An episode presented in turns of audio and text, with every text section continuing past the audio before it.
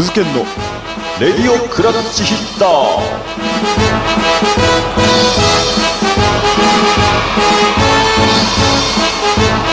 どうも皆さんおはようございます。こんにちは。こんばんは。レディオクラッチヒッターメイン MC の鈴健でございます。さて、えー今回はですねもう連日お伝えしております。千葉ロッテマリーンズ対福岡ソフトバンクホークスのパ・リーグ首位攻防戦。ついに今日3戦目が終わりましたのでそれについて話していきたいと思います。もうパ・リーグリーグも残すとこあと数十試合となってきましたけどももう天王山ともいえるこの首位決戦どうなったのか見ていきたいと思います。それでは第8回レディオクラッチヒッタープレイボール。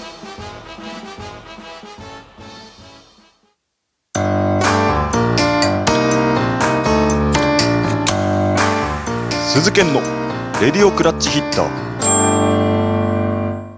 さあではお送りしていきましょう。鈴研のレディオクラッチヒッターでございます、えーまあ冒頭でもお伝えした通り、えー、おととい昨日今日とえー福岡ペイペイドームにても連日お伝えしておりますが、えーソフトバンクホークスと千葉ロッテマリーンズのパリーグ首位攻防戦3連戦が、えー行われたわけなんですが、えー今日が、えー第3戦目だったわけですが、えー結果は3対0で、えーソフトバンクの勝利と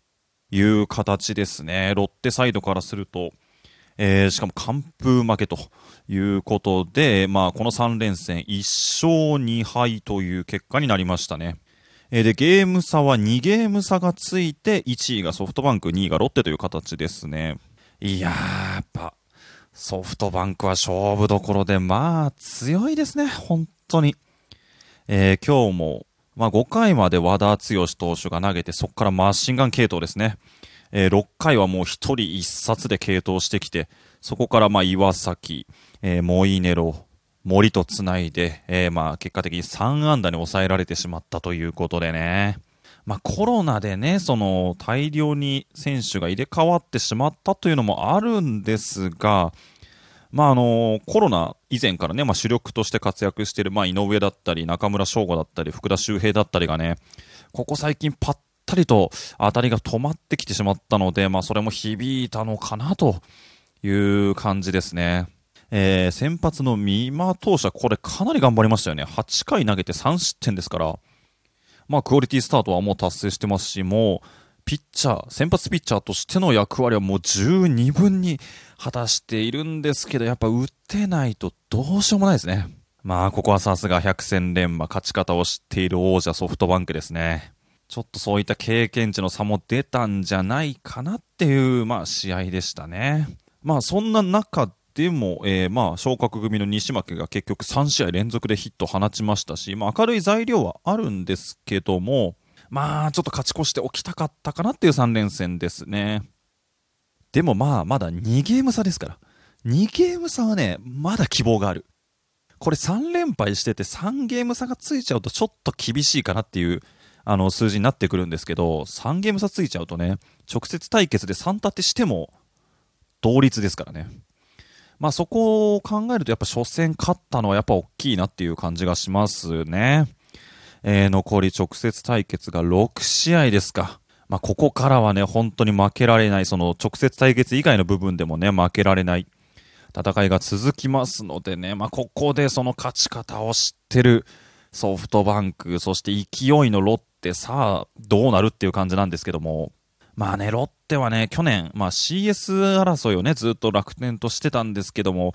ちょっと終盤になってね、今日は勝たなきゃいけないぞっていう勝負どころだぞっていう試合をね、ことごとく落としてきたわけなので、まあその嫌な流れがね、今年も続いてなければいいなという感じなんですけども、まあ来週の半ばから、その後ぐらいにかけてコロナ組がおそらく帰ってくるので、まあそこまでにねなんとかもう2ゲーム差はついちゃいましたから、ここをキープしてね、あの、踏ん張ってほしいなというふうに、えーまあファンとしては思っております。まあでも、ね、主力もいないし、ダイソーの切り札2人ともいない中でね、よく頑張ってると思いますよ、でも。早く帰ってきてほしいですね、もう本当。鈴研のレディオクラッチヒッター鈴研のレディオクラッチヒッタさあ、お送りしております。鈴研のレディオクラッチヒッターでございます。まあ、結局はね、一勝2敗ということで、まあ、主力を書いてるとはいえ、ちょっとチーム力の差が出たかなっていう3連戦でしたね。まあ、主力書いてる、主力書いてるって言ってますけど、ソフトバンクの方もね、デスパイネだったりとか、今宮だったりとかいないので、まあ、ロッテほどではないけど、主力は書いてるっちゃ書いてるんですよ、ソフトバンクも。まあ、そういった中でしっかり勝ちきれるソフトバンク、やっぱ強えなっていうふうに思いますね。さてさて、まあ、あの前半の部分でもね、ちょっと言ったんですが、えーこの2チームの直接対決があと6個あるんですね。えー、ペイペイドームで10月の末にまた3連戦があって、11月の頭に今度 ZOZO マリンでまた3連戦があるんですけど、これですね、あのまあ、この3連戦、金土日っていう風に行われたんですけども、残り6試合はですね、両方とも、火、水、木っていう、まあ、3連戦なんですね。これどういうことかというと、先発ピッチャーのローテーション的に、同じピッチャーが投げないんですよね。えーまあ、今回で言うと、ロッテで言うと、二木、中村稔弥、美馬。で、ソフトバンクからすると、ムーア、東浜、えー和田ですか。の3人だったんですが、火水木なので、これまたローテーションが変わるんですよね。えーロッテからすると、えー石川、小島、で、本来だったら次が、えー岩下だったんですけど、まあ、ここがどうなるかわからないですけども、っていうローテーション。で、えーソフトバンクが、えー千賀、で、次のローテーションがね、ちょっと不安定なんですね。今までは武田が投げてたみたいなんですけど、ちょっと今離脱してるので、先週は笠谷が投げてましたね。で、えー、木曜日が石川修太ですね。強い。強いよ。まあ、ロッテ的にはね、やっぱり二木と、えー、美馬をどうにかこう調整してぶつけたいとこなんですけど、今ね、あの、無理だね。回らないです、先発ピッチャーが。なんか前半の頃はね、美馬を1回わざと2軍に落として中10日にしてソフトバンクにぶつけるとかをやってたんですけど、ちょっと今ね、それやってる場合じゃないですね。まあコロナでいろいろいなくなってるもあるし、まあ種市をはじめ、怪我で離脱してる人もいるし、まあ2ゲーム差つけられてしまったからそんなに余裕があるわけでもないので、まあこの火水木組が頑張ってもらいたいのと、やっぱそこまでにね、なるべくこう、ゲーム差詰めておきたいですよね。もう絶対3連勝しなきゃダメだぞ、みたいな、窮地だぞ、みたいな、そんな状況はなるべく作ってほしくないので、まあ、こっから先はもう本当全試合ね、本当に勝つつもりで、まあ、よく使われるセリフだけど、ここは本当に特に、全試合も勝つつもりでいかないと、もうソフトバンクは本当に何回も言いますけど、勝ち方を知ってるチームなので、このままずるずるずるずる離されないようにしていかなきゃいけないっていう感じですね。いやー、でもどうなんですかね、これ本当に11月の頭の3連戦で優勝が決まるんじゃないかみたいな、そんな感じがしてきましたけども。いや、見に行きたいね。11月頭のマリンスタジアム。チケット取れないんだよな。今年ね、何試合かアプローチしたんですけど、結局1試合しか現地でまだ見れてなくって。いや、見に行きたいね、優勝の瞬間をね。まあ去年はね、マリンで西武の優勝を見せられましたから、今度は自分たちがマリンで優勝決めてほしいなって、そんな風に思っております。さあ、では、ジングルを挟んでエンディングへ向かいましょう。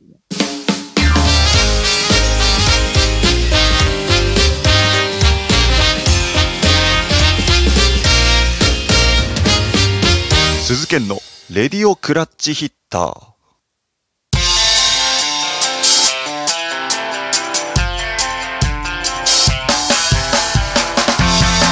送りしてきました鈴研のレディオクラッチヒッター。いかがだったでしょうか？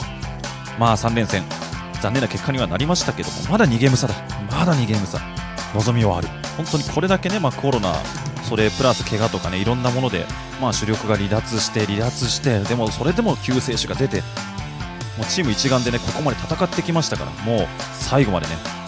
選手たちが一丸となってそしてファンが一体となってね優勝までたどり着けるように